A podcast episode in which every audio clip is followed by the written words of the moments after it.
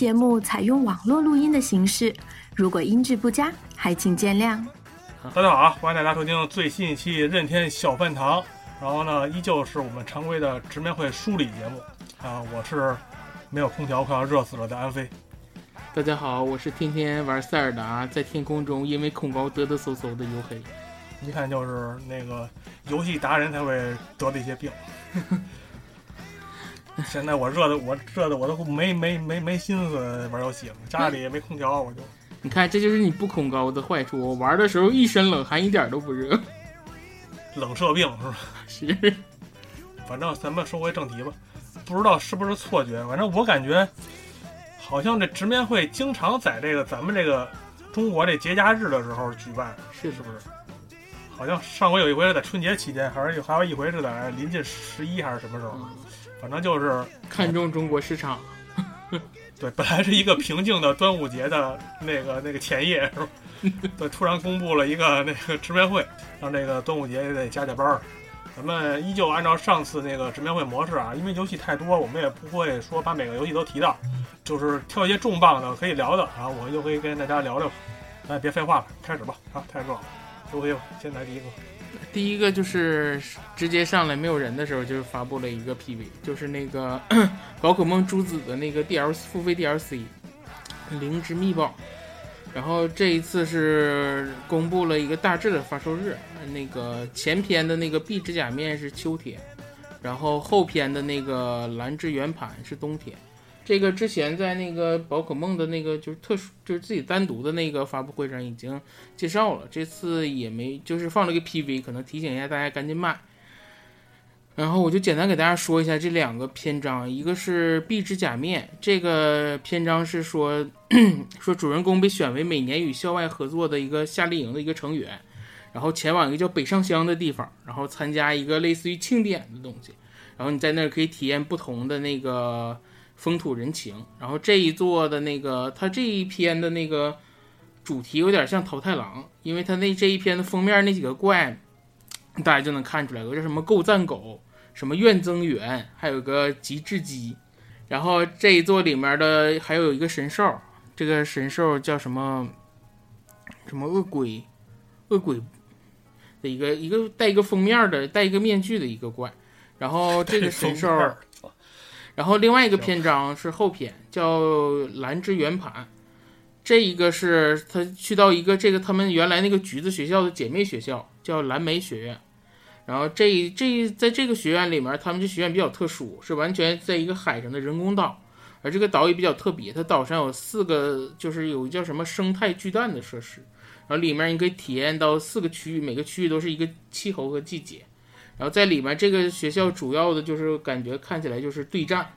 就不停的跟各种人之间对战。然后他那个神兽叫什么泰勒巴格斯，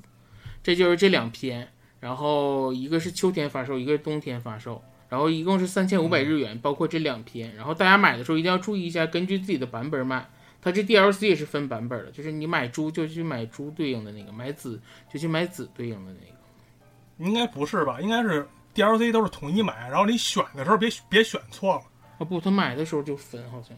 是吧？嗯，你就别买错了，你买的时候一定要注意看看啊！不是太不是太关注，我就看他那个前篇，可能就是注重一些剧情的展现吧，后篇就偏战斗。然后我看后篇的那个。那个大圆盘跟水上监狱似的，哦，是是是，那个那个纯寄宿制学校，那个 学校而且就是比较就是注重于训练师的这个对战呢什么的，而且说那个学校也比较新，然后说不像咱们这个橘子学院是一个比较有传统的这种，它是一个比较新的学院，然后整个设施什么的也挺也特别的感觉特别现代，嗯嗯，在本片里的学校一看就比较涣散的那学校。就是开始开学没几天，就让就让学生都散出去自己玩去了。对，基本上就是一开始是宝可梦的这个 DLC 的介绍。其实很多玩家在看完这个都都有一种感觉，就是哎，怎么宝可梦回归直面会了？嗯，就是以前这些东西应该都放到宝可梦的那自身的那个直面会去说的。嗯，应该说就可能真的没啥可说的，就是 给他塞进来。对，因为这个 DLC 可能就占了差不多得四五分钟吧。嗯，差不多。对。一开始我一开始我觉得我操这直面会要凉，说说四十分钟，结果来五分钟这玩意儿。我看到前三十分钟时候，我都是这个感觉。这个第一方的这游戏又会给大家介绍一下，咱们就是接下来就给大家聊几个第三方的游戏。嗯，第一个呢就是那个索尼克二 D 横版的新作啊，终于又出新的了。虽然建模是三 D 化的，但是实际上的玩法还是传统的二 D。嗯，主角有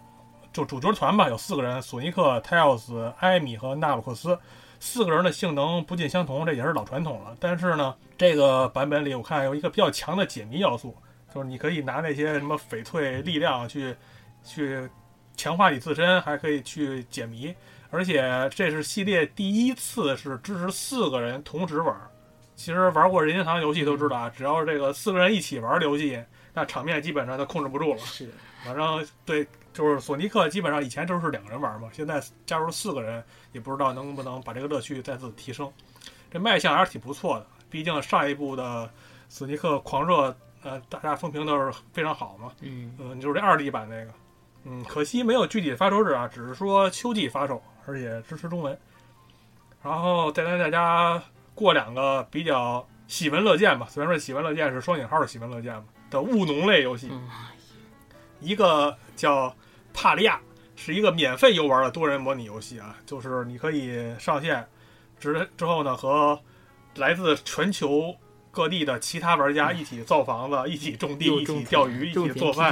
对，一起做手工，一起和这个 NPC 互动，加深感情，那个推进一些剧情吧。然后呢，野外也可以去冒险。其中有一个镜头，我看他那拿那弓箭，那弓箭还射的倍儿老远，都射出地平线去了，还能打着敌人，反正挺胡逼的。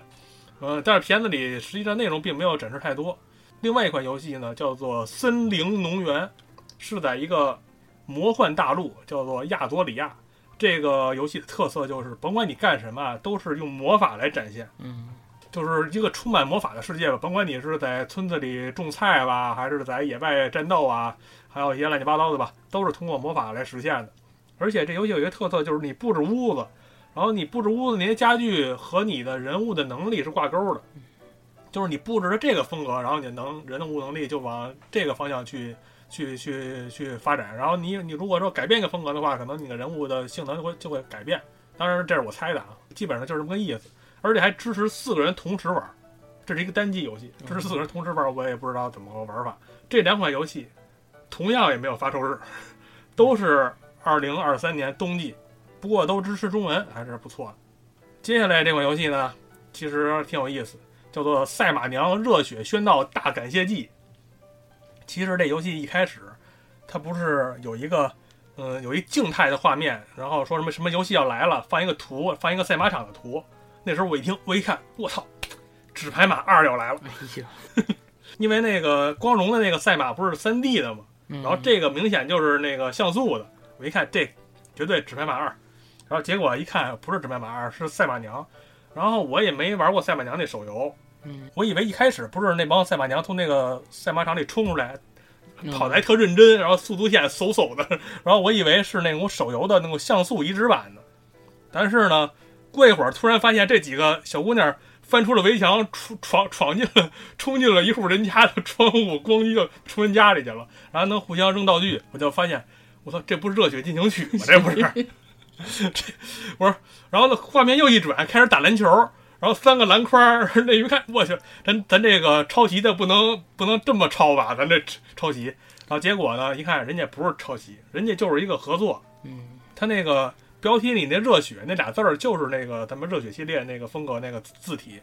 呃，应该算是冠名儿吧，我感觉就是。算是换皮。其实 我感觉是非常合理啊。那个，毕竟这个赛马娘的这种嗯元气少女的气质和这个热血还挺搭的，而且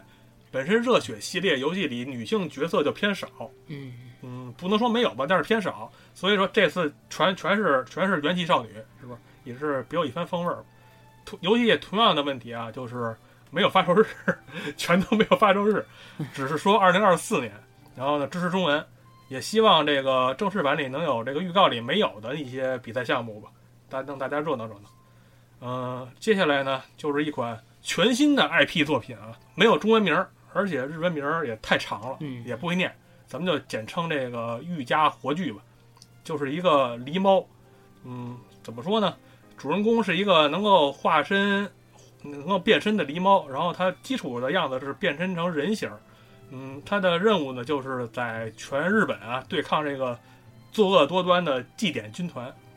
还没说呢，这游戏是一三 D 三 D 的动作游戏，然后能力可以变身，而且还能变身这种比较强力的这种日本民间传说里的人物，比如说演示里就变成了桃太郎和金太金太郎。嗯，桃太郎是使一双枪，你就可以变成远程嘚啵人家，然后金太郎是拿俩拿俩板斧似的吧，我也没看太清楚。使那个什么旋风大回转，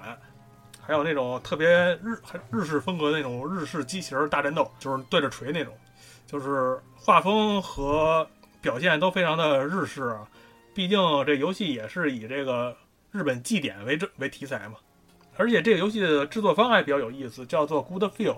它就是做什么呢？不算是任天堂第二方，但是应该算是非常非常合作紧密的一个一个厂厂牌了。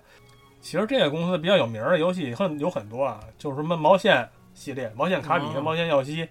然后那密托皮亚，然后马里奥路易基 RPG 四代，都是这个公司做的。这次尝试的是一个这公司感觉相对没怎么做过的 3D 动作游戏啊，不知道是个什么水平。这游戏呢，依旧是和以前那几款游戏一样，没有发售日，只说了2023年，而且感觉也没有提中文的事儿。嗯。以上这几款呢，就是第三方无发售日游戏的介绍啊。接下来优惠具体给咱们说两个有发售日的，说两个第一方发售日的，然后一个就是 也不算意外的回归吧，就是大侦探皮卡丘这次出新作了，叫《闪电回归》。这个游戏，这个游戏之前出过一座 3DS，而且还出过一个大电影，这两个。然后这个游戏是紧接前作，还是那个。发生在那个叫莱姆市的一个地方，然后主角还是那个会说会会说话的那个大叔皮卡丘，就是那个反差萌的那个。然后玩法应该这次视频里介绍没有介绍玩法，但我觉得应该也还是相同的，就是那种就是解谜，然后再加上那种悬疑故事的这种方式。反正这次还是玩过前作的或者对电影比较喜欢的，这次可以试一下。然后这个游戏是。十月六号发售，然后这是支持这是简繁中文的，大家如果喜欢这个系列的可以试一下。其实它玩法比较，其实比较偏简单，它那些解谜啊什么的也没有很复杂，大家喜欢的可以试一下。然后另外就介绍了一款比较正棒的游戏，就是这个超级马里奥 RPG 初代的复刻，就是所谓的七星传说初代的复刻。这一座原来是在。一九九六年推出的 SFC 上推出的一款马里奥的 RPG 游戏，这个游戏当初特别的，这个游戏应该是算特别出名的作品了。这当年是由那个 还不是 SE 是史克威尔跟任天堂一起合作做的一款游戏。然后这个游戏就是看标题就知道，这是一款以马里奥为主题的一个 RPG 游戏。然后 它这个剧情就是说那个那个那个。马里奥救了公主之后，然后本来以为要迎来大团圆的结局，这时候突然天空降下一把巨剑，然后就来了 来了新的敌人。这个时候，这次也这个游戏比较特别的，当当初比较特别的是，这游戏的你的同伴里还有库巴呀，还有一些原创的角色。然后这个游戏是纯纯的 RPG 玩法，但是其实融入了很多马里奥的要素，比如说它那个在你那个走图的途中是会需要一些那个解。动作动作解谜的，就是所谓的跳跃啊什么之类的。然后在战斗的时候也比较马里奥。如果你常玩那些马里奥 RPG 系列，比如说马里奥和路易基 RPG 啊，或者纸片马里奥啊，其实后来这些游戏都是继承于这一座。就是你战斗的时候是需要你跳跃的，就是比如说你扔出一个龟壳，你需要在那个一个恰当的、准确的时机踩一下这龟壳，然后才能踢出去进行战斗。然后踩的时候你是有时机的。但是这游戏还挺贴心的，就是你你一开始的时候教学的时候，如果你总踩不成功的话，它是会有一个时机提示的一个叹号。然后当你踩习惯了，就是连续的踩成功几次之后，它这个叹号就消失了。反正这一座是制作非常优秀的一款 RPG 游戏，这也是在那个整个 RPG 史上其实都是算得上名字的一款游戏，因为它很完美的结合了马里奥元素，还有那个当时一起参加制作的史克威尔的那种。呃，最终幻想的元素，它这个剧情做的也非常的好，嗯，中间有一些诙谐的内容，然后也有一些比较沉重，也不能说沉重，就是精彩的一些剧情，大家可以试一试。喜欢 RPG 系列的呀，或者喜欢芝麻系列的，这就是这个系列的源头，大家一定要试一下。值得一提的是，这游戏不是我记得是年初的时候吧，刚出了一版民间的汉化版，嗯，对，就是超任那个汉化了一个 ROM。如果说大家着急的话，可以先试试那个。但是也也大家也可以稍微等一等，因为这游戏十一月十七号就发售了，而且支持中文。然后跟这个一起公布的还有两款那个马里奥系列的马里奥宇宙的一类这些马里奥宇宙的作品，一个就是碧琪为主角的一个一款新作，但这个游戏只是说了这么一下，我给大家看了一下那个 演很短的一个演示视频。然后如果大家我还在这儿提醒一下，如果大家对那个碧琪公主比较感兴趣，DS 上还有一座叫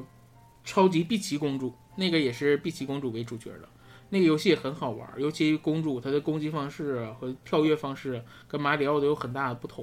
比如她用伞攻击之类的这些。如果大家喜喜欢这个碧琪公主的，可以去试试那一座。然后再一个公布的就是一款复刻游戏，就是《路易鬼屋二》二代的复刻，这是 3DS 上的一个作品，然后进行了高清复刻。呃，这一座其实 如果就单纯论鬼屋玩法的话，它的精彩程度是比三好玩的。三的话，其实是大家玩过都知道，它加入了很多，就比如说特摄的元素啊，然后电影化的那种，就是比如电影棚的那种元素，它加的其实元素非常多。但是如果单纯论这个路易鬼屋的这种就是抓鬼的玩法，其实二代更精彩。嗯，二代应该是这个系列里应该比一代和三代都精彩一些，大家可以期待一下。然后这两款游戏是没有发售日的，应该是画了两张饼，这两个都是说二零二四年，没有说更多。我得说一句啊，就是说之前的那个碧琪公主，因为电影的时候大家都看了，那个碧琪公主简直就是超级抢戏，是然后大家都感觉，哎哎，之前那个 NES 上的游戏是不是得复刻一下了，得重置一下，或或者出一个二代？哎，这不就来了吗？其实说玩家想到的，任天堂早都想到了，肯定肯定都给你安排上。而且，但是说那个鬼屋二，我有有一句有句有一句想说的，就是它其实是像。鬼屋一大家都知道是感觉就像老生化那种的，就是对，就是区域给你固定好，然后给你就是一点一点的给你开启新的区域去探索。然后这个鬼屋二它就是有点像马里奥六四的感觉，就是箱庭箱庭化任务制，就是同样一个地方你反复去的话，你就会完成不同的任务去推推进剧情，就是两种玩法都不一样。就是说有的人可能就是说老派一点就喜欢一，有的人就是说现在不是那节奏快一点嘛，就喜欢二。但是优辉刚才也说了，这个那个碧琪公主和鬼屋二这个两款游戏，但只是露了一下面儿，就是也没说发售日，只是在说在制作当中而已，大家还得等一段时间。好，又到我了，我给大家也说几个有发售日的游戏吧。第一个游戏啊，叫做《弗雷德里卡》，这是一款迷宫挑战游戏吧。然后故事舞台发生在一个被夺走了语言的这么一个王国，而夺走这个。国民语言的这个人呢，就是这个国王，嗯，不知道为什么。然后呢，这个王国里有一个大坑，美其名曰深渊。这个国王可能就藏在这个坑里边。然后七位无言的战士啊，就踏上了前往深渊去讨伐这个国王，呃，应该是寻找国王的这个旅程吧。嗯，七位主角都是用各种不同的武器，包括剑啊、弓啊、拳套啊、什么魔法啊，乱七八糟的。嗯，游戏的类型是一个上帝视角的三头身的卡通风格的 ARPG。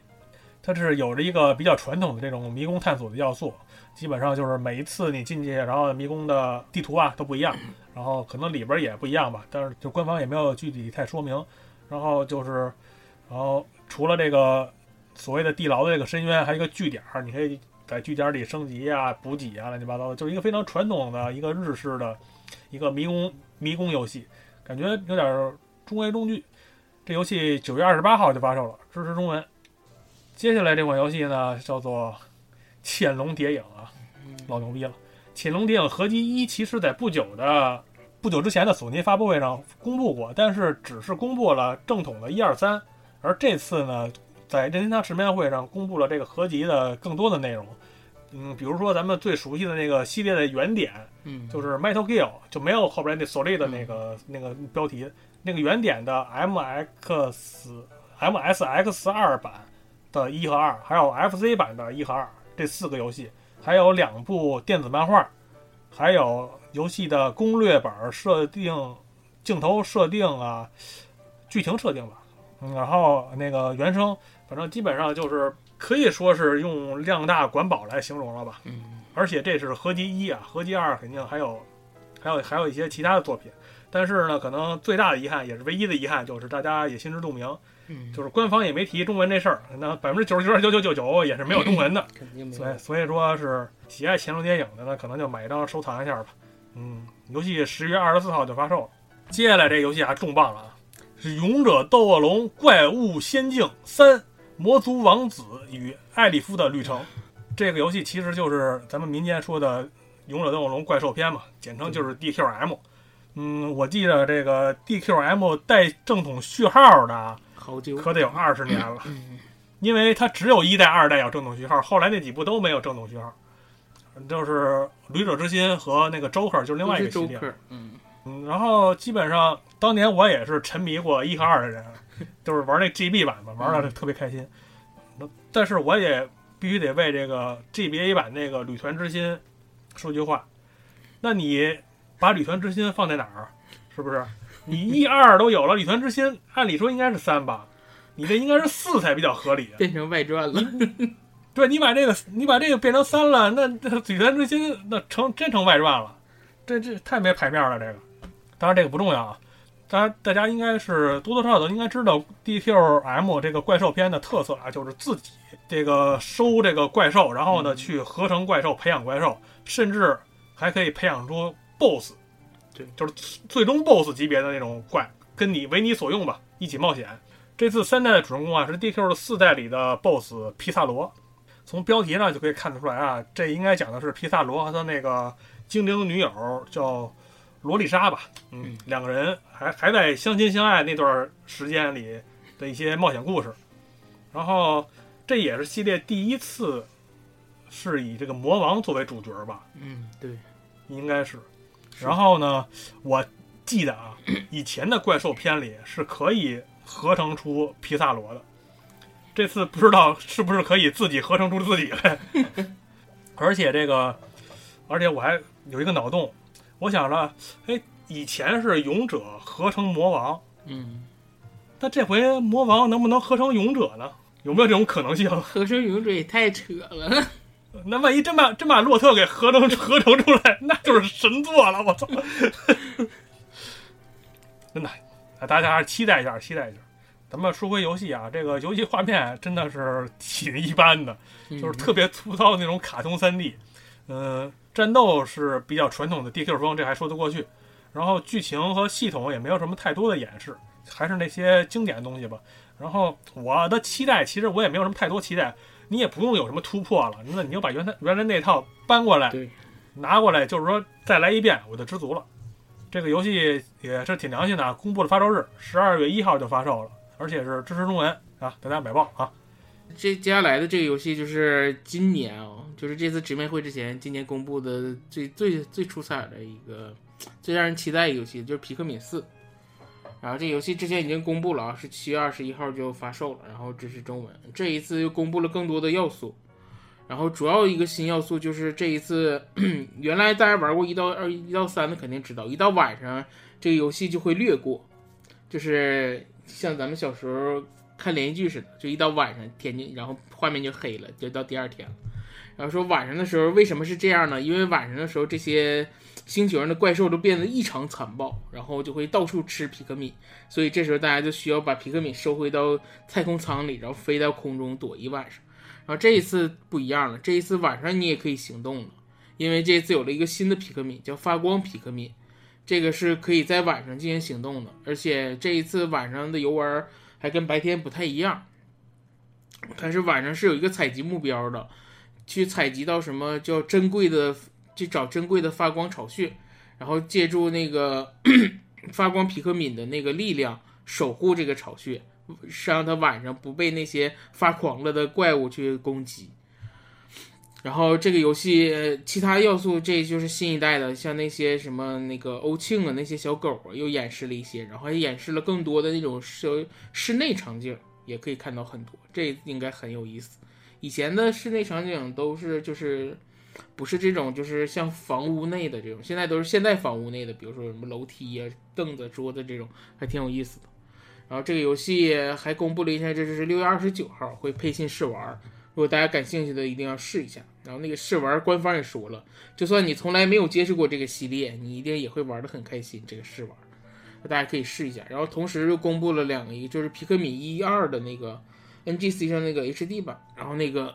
HD 版，然后现在已经可以已经发售了，数字版已经可以下载了，但是目前没有中文。你要等中文的话，它是跟那个实体版一起放一起出，就是是九月二十二号出实体版，然后更新中文。然后下载版也是可以两个游戏分开买，实体版是两个游戏都带，大家可以期待一下。就是一二都是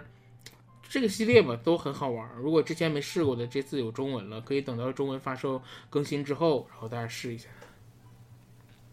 没想到啊，咱们可以在 NS 上玩到皮克敏一二三四，太他妈可怕了！挺好，挺好咱。任天堂，你要点脸行不？我觉得任天堂以后都是这个套路了，就这个平台只要活得够长，我几乎能让你玩到所有游戏。其实皮克敏四也是大家非常期待的一款游戏，而且我也非常期待它那个试玩版，因为三代的试玩版我就玩的很开心。试玩版玩的很开心，你是什么意思？对，三代试玩版特长是吗？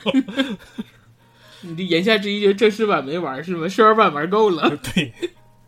三代试玩版是我这个系列玩的时间最长的一个版本。那你就期待一下四，说不定更长，打破你这个记录。那个优惠剧介绍完了皮克敏四，咱们就再回到第三方啊。第三方游戏《女神异闻录五战略版》，简称是 P 五 T，十一月十七号就发售了，支持中文。说实话啊，作为一个真实女神异闻录玩家，我到现在我也没玩 P 五，所以说这个战略版那个 PV 啊，看的稍微有点懵。不过我查了查资料，嗯，除了这个游戏变成这个战旗之外呢，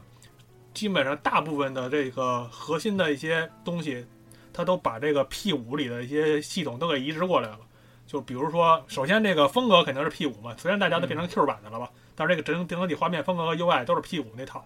然后呢，你消灭敌人可以再攻击，然后人格面具的使用还有合成，还有达到一定阵型可以发动那个总攻击，基本上都是 P 五里的东西，也都是一个非常招牌的要素啊。总之呢，如果你是 P 五粉，而且不反感战旗，那绝对可以尝试一下。刚才说了，十游戏十一月十七日发售，支持中文。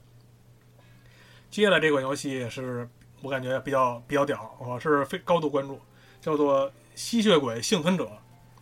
吸血鬼幸存者呢，其实跟 P 五一样啊，也是一款没玩过但是如雷贯耳的游戏，可以算是去年下半年到如今非常非常火的一个独立游戏了。而且甚至说开辟了一个新的游戏标签儿，就叫“吸血鬼吸血鬼幸存者 like”，嗯就是有大量的模仿游戏出来。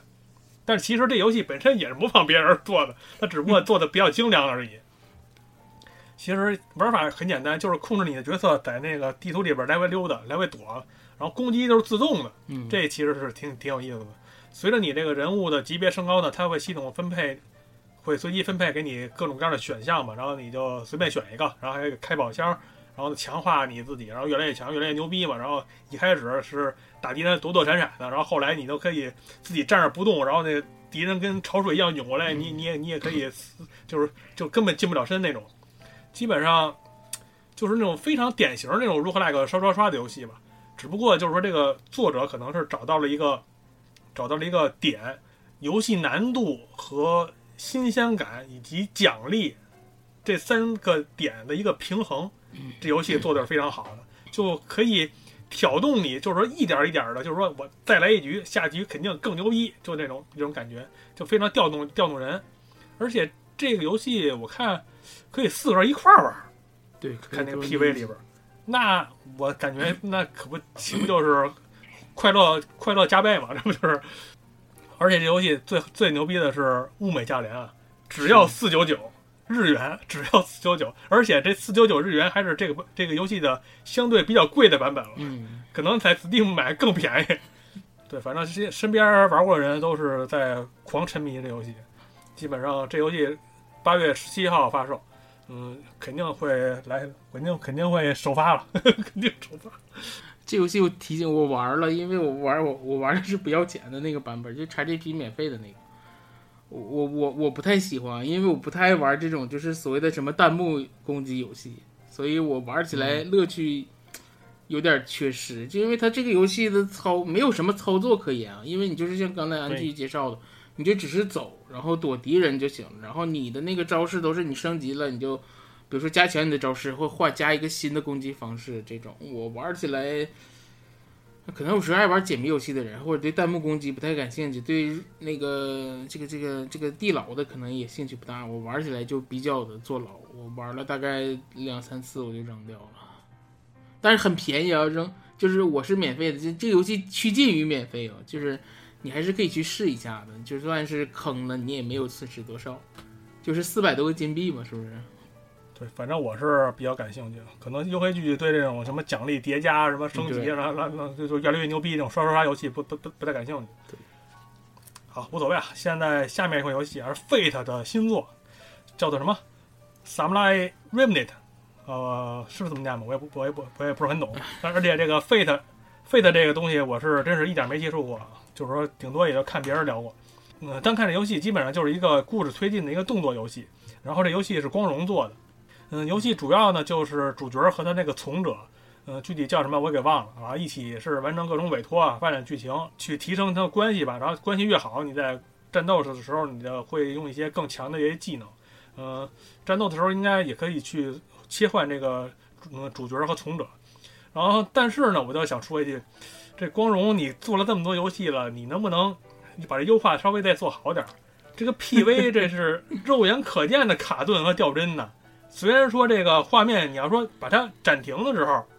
这个画面是还是可以的，嗯，还是八分的。但是，一动起来，立马就腰斩，变成四分的游戏了。这太 那个大哥，还是得还是得优化一下啊！这你这演示，你这演示真的真的得教不？而且，Fate 这个这个这个 IP，我感觉也已经做烂了。这倒不好说，毕竟真粉是非常喜欢这个 Fate 这个这个东西嘛。然后我而而且我看了看其他几个平台的，可没这么卡。咱咱这就是为了就愣就愣赚钱是吧？是，就这这这 NS 版就愣出，反正我是不太看好这 NS 版。这游戏我这游戏怎么着不不知道，反正 NS 版它实在是有点差差差差点意思。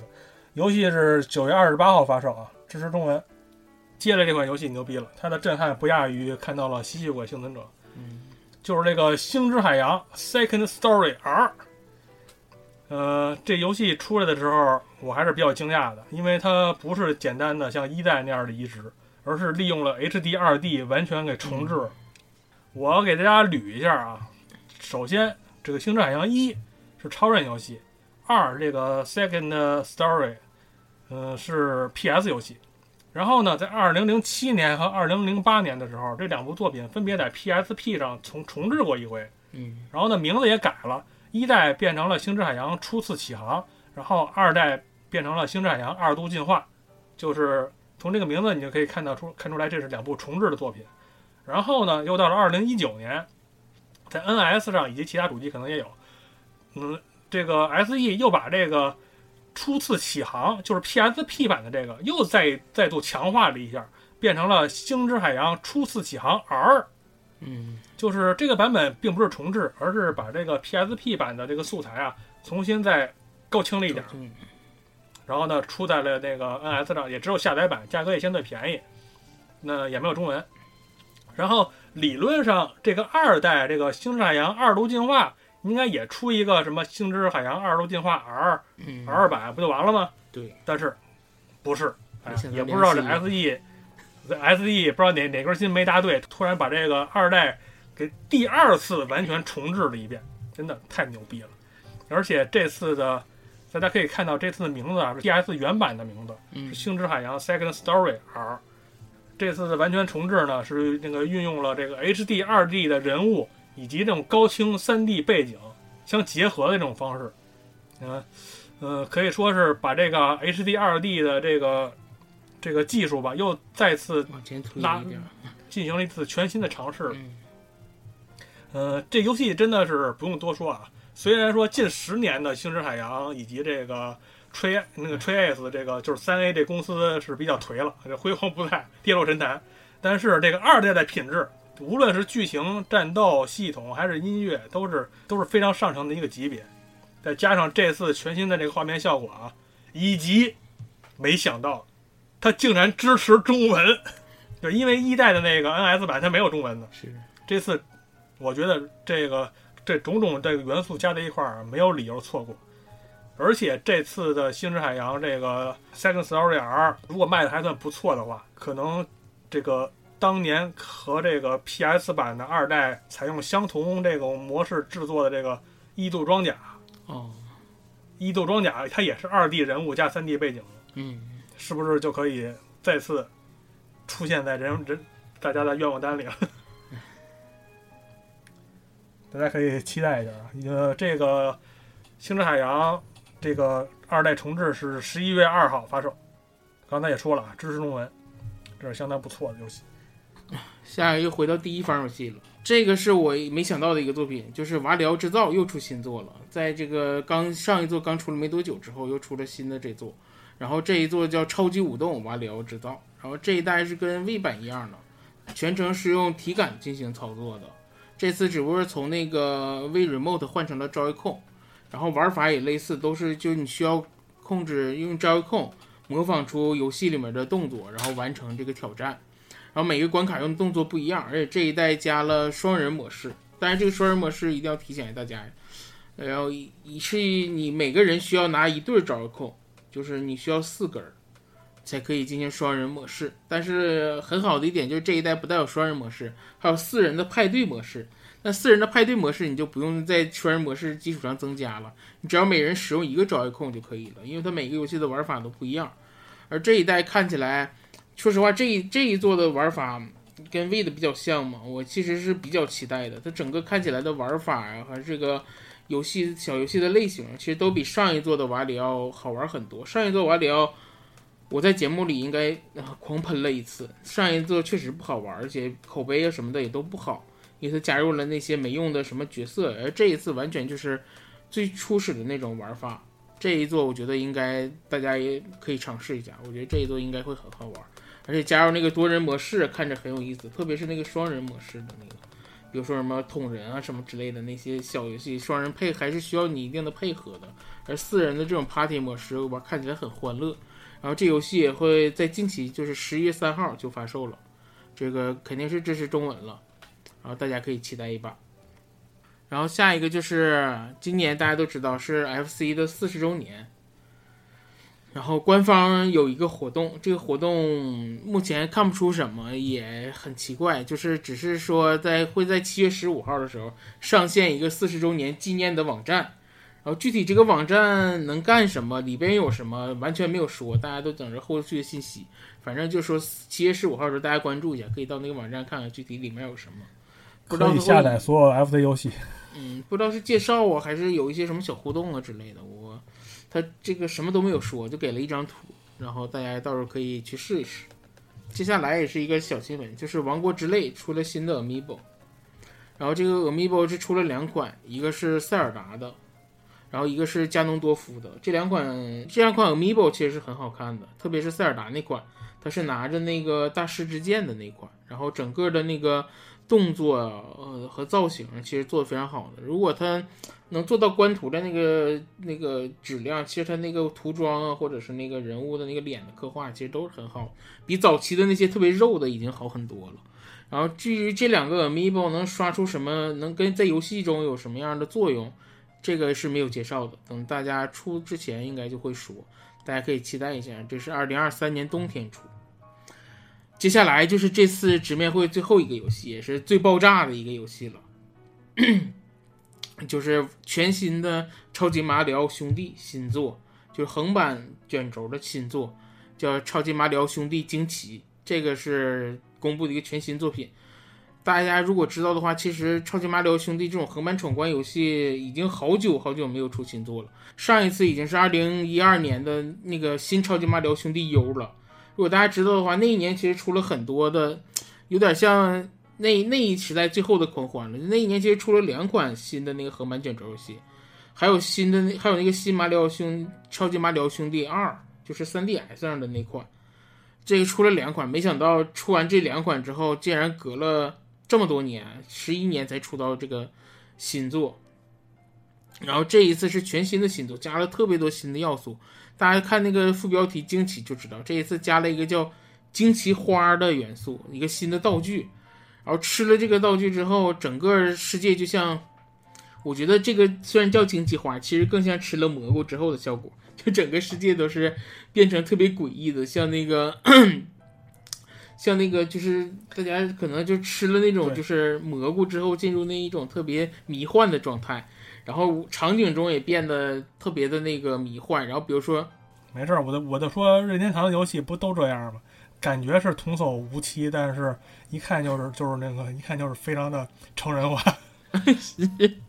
这个都像大家磕了什么东西之后，然后整个场景之后都变得特别生动，比如说那个管子都会变换形态呀，然后那些敌人会成群的出现，然后变得更大呀或者怎样的。经典有个场景我记得特别逗，就是突然出现一堆小怪，然后拥着你往前跑，然后你前面就是那个旗杆，你都没有跳旗杆，直接那帮小怪就把那个旗杆连根拔了，然后就飞起来了，就这种奇魔幻的场景都出现了。而且这一次的主题就叫奇就叫惊奇嘛，然后其实很多关卡，你碰到这惊奇花的时候，它那个变化的模模式都是不一样的，然后更然后大家玩的时候就会发现就有更多的形态，而且这一次是支持四人一起冒险，就是大家可以同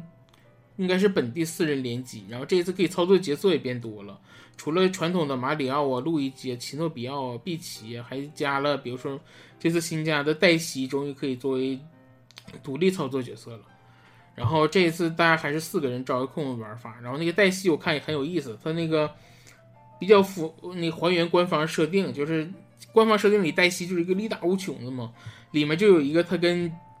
对面的那个小怪一起角力推水管的这种场景，应该做的还是非常好玩。然后这一代还加入了很多有意思的变形道具，比如说它有一个里面有一朵花，大家都能看着，然后那个花叫闲聊花，应该是个碎嘴子吧。然后还这次最后公布了，还能变成这次大象马里奥，虽然不知道有什么用，但感觉至少力量是很大了。但是变成大象能不能跳起来，我就不知道了。但是如果我感觉有的场景是会有坠落的这种，那个画面效果就应该特别震撼了。而这一次的马里奥，整个从那个画面来看的话，是做的非常精细的，而且它是那种，它虽然是横版卷轴的，但它其实人物啊什么的全是 3D 的。而原来的原来的那种 3D，其实就是大家玩过前面之前的作品知道，它虽然做成 3D 了，但是无论是演示效果什么的，跟 2D 还是一样的。但这一次完全就是 3D 化了，你就看那些这一次更强调了一些马里奥的那些小动作，比如说他场景中有一个就是马里奥进水管的时候，帽子留在外面，然后他从水管里面伸出手把帽子拽回去，这种细小而那个风生动的动作多了很多。特别是你看跟敌人的时候都变得不一样了。比如说有个场景里面那个力宝宝在那打瞌睡，就这种特别丰富生动的元素越来越多了。这次还加了很多，比如说什么那种音乐关卡似的这种，而且整个游玩起来我感觉已经比原来的马里奥变得更流畅了。就是有点介于，就是大家不知道玩没玩过那个新超马优，就是有一个路易吉模式，它那个其实就是玩法其实挺难的，但是非常的流畅。这个我觉得有点介于那个中间了，我觉得看起来是非常非常的好玩。我感觉这个游戏，因为它副标题就叫惊奇嘛，嗯，所以说这次的主旋律肯定是打破你对这个传统马里奥游戏内容的一些固有印象。比如说一开始那个食人花从管子里跑出来了，对，但是而且刚才就可以具体说了，那个，呃，这你吃了惊奇花之后，这个场景里的元素都会发生一些奇妙的变化，而且这个变变化肯定是让你大跌眼镜儿的东西。对而且演示里也只是演示了这些场景它的一些变化，但是并没有演示出来这些变化能够给这个关卡设计能够带来什么太大的一些那些突破，或者一些让眼前一亮的，就是能够把这个玩法拓展的东西。但是我们要对任天堂有信心嘛，是吧？毕竟人家是专业的，是吧？就是肯定，而且这个演示里肯定也都不是这个游戏的全部嘛，大家可以期待一下正式版里有什么东西嘛。但哎，对了，我记着索尼那个漫威蜘蛛侠二是不是也是十月二十号发售？一天一天。我觉得搞搞不好那索索尼克超级巨星也是十月二十号发售。不是这个马里欧和那个蜘蛛侠应该是这两家现在最大的 IP 了吧？正面对抗是世嘉不也索尼克最大 IP 吗？三三方大混战十月二。唉，等优惠剧剧介绍完这个马里奥惊奇之后，那日版的直面会就差不多了。然后照例我就补充几个美版，美版的其实大部分跟日版差不多，但是也有一些不太不太一样的。首先一款游戏叫做《Mass Force》，就神话力量吧。这款游戏它的画面其实挺吸引人的，就像美国这种九十年代动画片儿，就感觉像希曼啊、希瑞那种动画片儿一样。然后呢是 3D 建模，是这种感觉。所以说，在我看来啊，感觉这个画面很很舒服。这个游戏基本上也是在用地牢这种，呃，小队探险吧，有着很多的很丰富的那种肉鸽元素嘛。基本上就是敌人啊、宝箱啊、陷阱啊、BOSS 啊、商人，而且它这游戏是第一人称视角的。嗯，游戏里基本上都是展示了四人小队来进行战斗。我也不知道这个这游戏是必须多人玩啊，还是说这个一个人也能玩，然后系统给你配几个 NPC。嗯，就是反正这款游戏基本上，首先它就有地牢风格，然后然后其次它就是那种非常让人感觉非常亮丽的这种二 D 动画风格的三 D 建模，而且它那个战斗起来那些动画也非常的流畅，我还是挺感兴趣的。嗯，游戏预定是二零二三年内发售，我估计是没中文吧，也没提。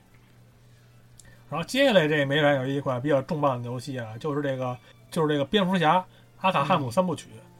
游戏肯定是好游戏嘛，而且基本上算是公认的漫改游戏天花板了。嗯而这而且这次的三部曲有一个亮点，大家知道阿卡汉姆这个系列一共有四部嘛，一个是疯人院，一个阿卡汉姆城，一个阿卡汉姆起源，还有阿卡汉姆骑士。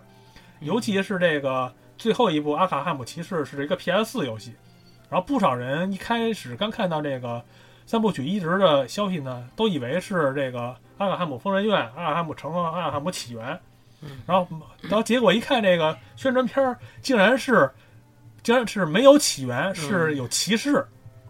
然后大家都非常惊讶啊，说这个阿卡汉姆骑士在 PS 4的画面表现非常的不错啊，到了 NS 上不知道会缩缩短成什么奏性，大家都期待这一天，看看到底什么样。对，游戏没有发售日，也只是说了，只是说只是说了秋季发售，而且看看华纳这个奏性，大概率也没有中文吧。接下来就是这个一款怎么说呢？一款桌游改编游戏，这个英文不太会念啊，叫 Gloomhaven 是吧？反正中文翻译成这个幽港迷城，是一款非常非常有名儿的一个桌游。这个游戏呢，就是根据那个桌游改编的。这游戏本身我是不太了解，嗯，我只是知道这款改编的游戏是二零二一年出的 PC 版。看这个画面啊，感觉也是一种非常浓的那种美式桌游风格。嗯，而且这个游戏就是正式版是没有中文的，PC 版本只有民间汉化。嗯我估计这个 NS 版八成九成也没有中文吧。嗯嗯，游戏是九月十八号发售。如果说你的英语很屌，而且对这种美式桌游游戏感兴趣的话，可以关注一下。最后一个游戏啊，最后一个游戏是一个动作游戏，叫做《Penny's Big Breakaway》。嗯，这是一个 3D 平台动作游戏。然后游戏的特色呢，就是一个傻小子，他骑着一个悠悠球，这悠悠球是活，是一个活物。对，这悠悠球是一个活物，然后那剧情就是也不知道怎么着，这悠悠球把那个这个国家的国王这裤子给吃了，然后那国王就派人追杀他，太不就派了一堆企鹅，对，派了一堆企鹅去追杀他。然后基本上游戏的特色就是一个简单版本的 3D 马里奥那种感觉的吧，就 3D 平台嘛。嗯，嗯特色就是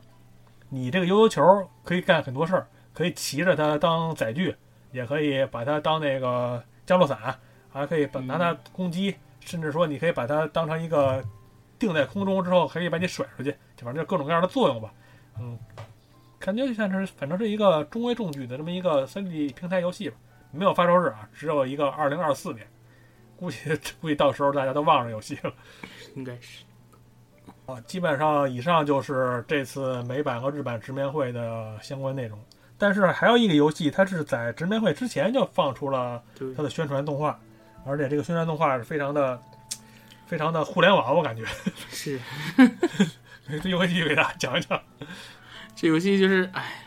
就是 NS 首发游戏一二 Switch 的新作，叫 Everybody 一二 Switch。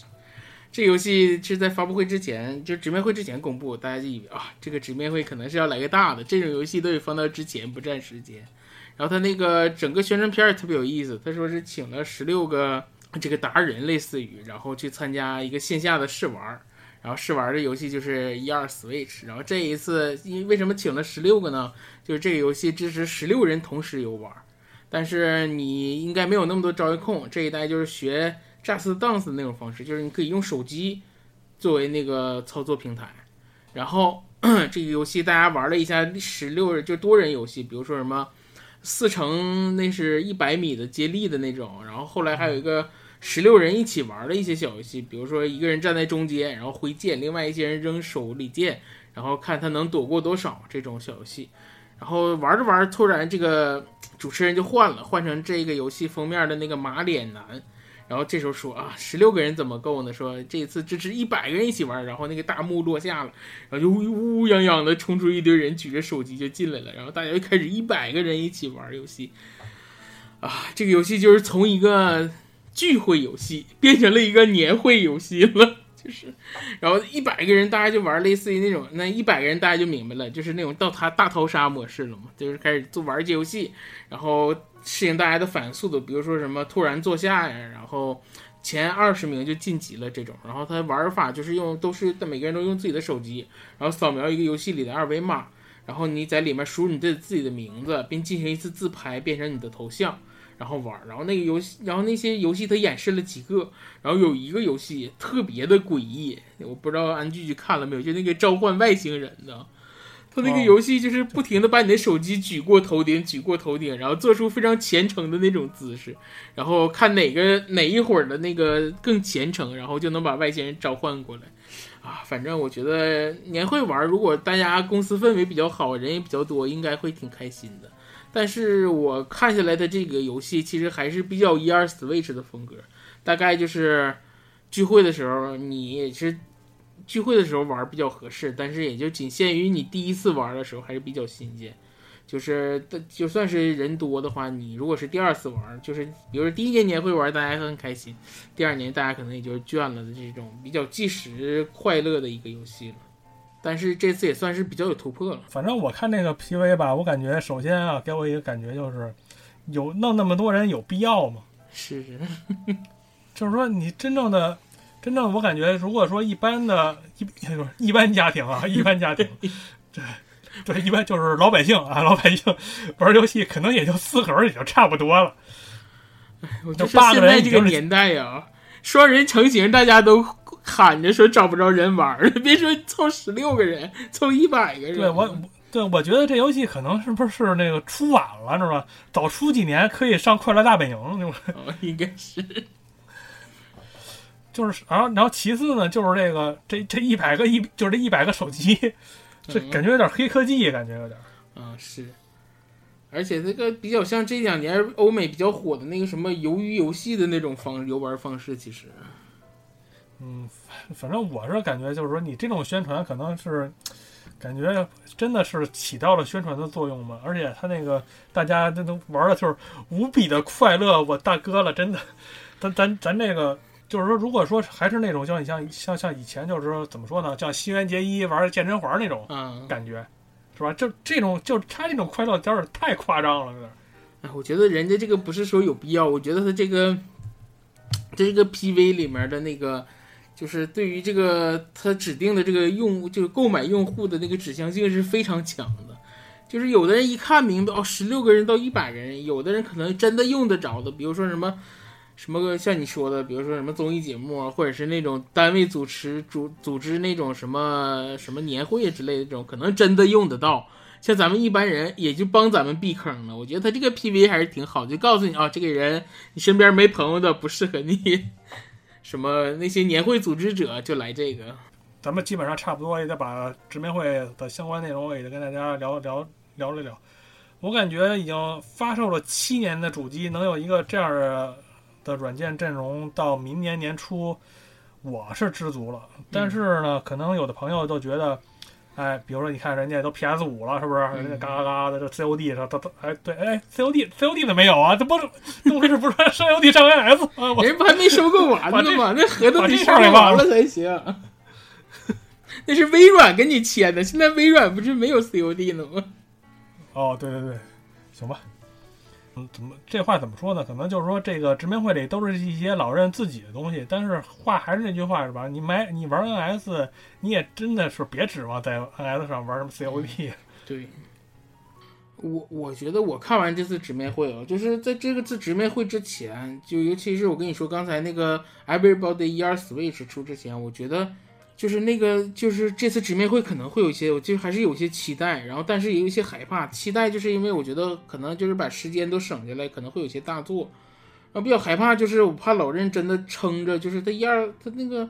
因为 NS Switch 太成功了，他的下一代的那个怎么做，我觉得他不见得能想好，没做出选择，可能会再拖一拖。那看完这个直面会，我就觉得啊，就写着就是我们新机马上要发售了，但是这个末期，像安剧说的，我觉得这个末期的游戏阵容的含金量其实是够的，特别是公布了这个瓦里奥制造的新作呀，然后还有这个马里奥兄弟的新作呀。我觉得它这个末期其实重量是够的，反正我觉得这个末期我是很知足了。今年的游戏其实我一开始觉得，如果真的是要出二的话，我觉得以这个皮克敏就到年底了，没想到年底又出了好几个，都不是什么复刻或者是就全新的新作，玩到我觉得这作为末期已经很不错了。你想想上一次的末期，VU 的末期，那真是喷射战士挺一年，对，反正第一方游第一方游戏给你喂的饱饱的嗯就行了。而且而而且第三第三方游戏也不是说全都是滥竽充数的游戏，是啊，你看那个 SE 最亲的兄弟 SE 不也给你特别给力的给了两座特别强吗？对，毕竟还有那个阿卡汉姆骑士呢。是，SE 真的是很给力。你像勇者斗恶龙的那个怪兽篇，还有星之海洋，真的都是非常强。行，基本上就是这期节目就到这儿吧。嗯，实在是说，实在是不行了，我这扇扇扇子没停过。哎，我我现在想，又脑袋里在这个想的同时，一直在想啊，塞尔达那个迷宫我还没打完，就想去着赶紧接着玩。不行，你这录这游戏怎么心不在焉？你看我这么热，还还镇定自若，你镇定自若吗？你没晕倒就不错了嘛。屁屁股汗都流到屁股沟了。赶紧吧啊！大家这期节目就到此为止吧，大家下期节目再见啊！拜拜。嗨，告诉你一个秘密，饭堂电台十岁了，在这里要感谢大家一直以来的喜爱与支持。现在你仍然可以在网易云音乐、荔枝 FM、喜马拉雅 FM、苹果播客、小宇宙播客以及 QQ 音乐中收听我们的节目。另外要关注我们的微博，不定期会有抽奖活动哦。我们的 QQ 群是幺五五六幺七零幺四，快来加入我们吧！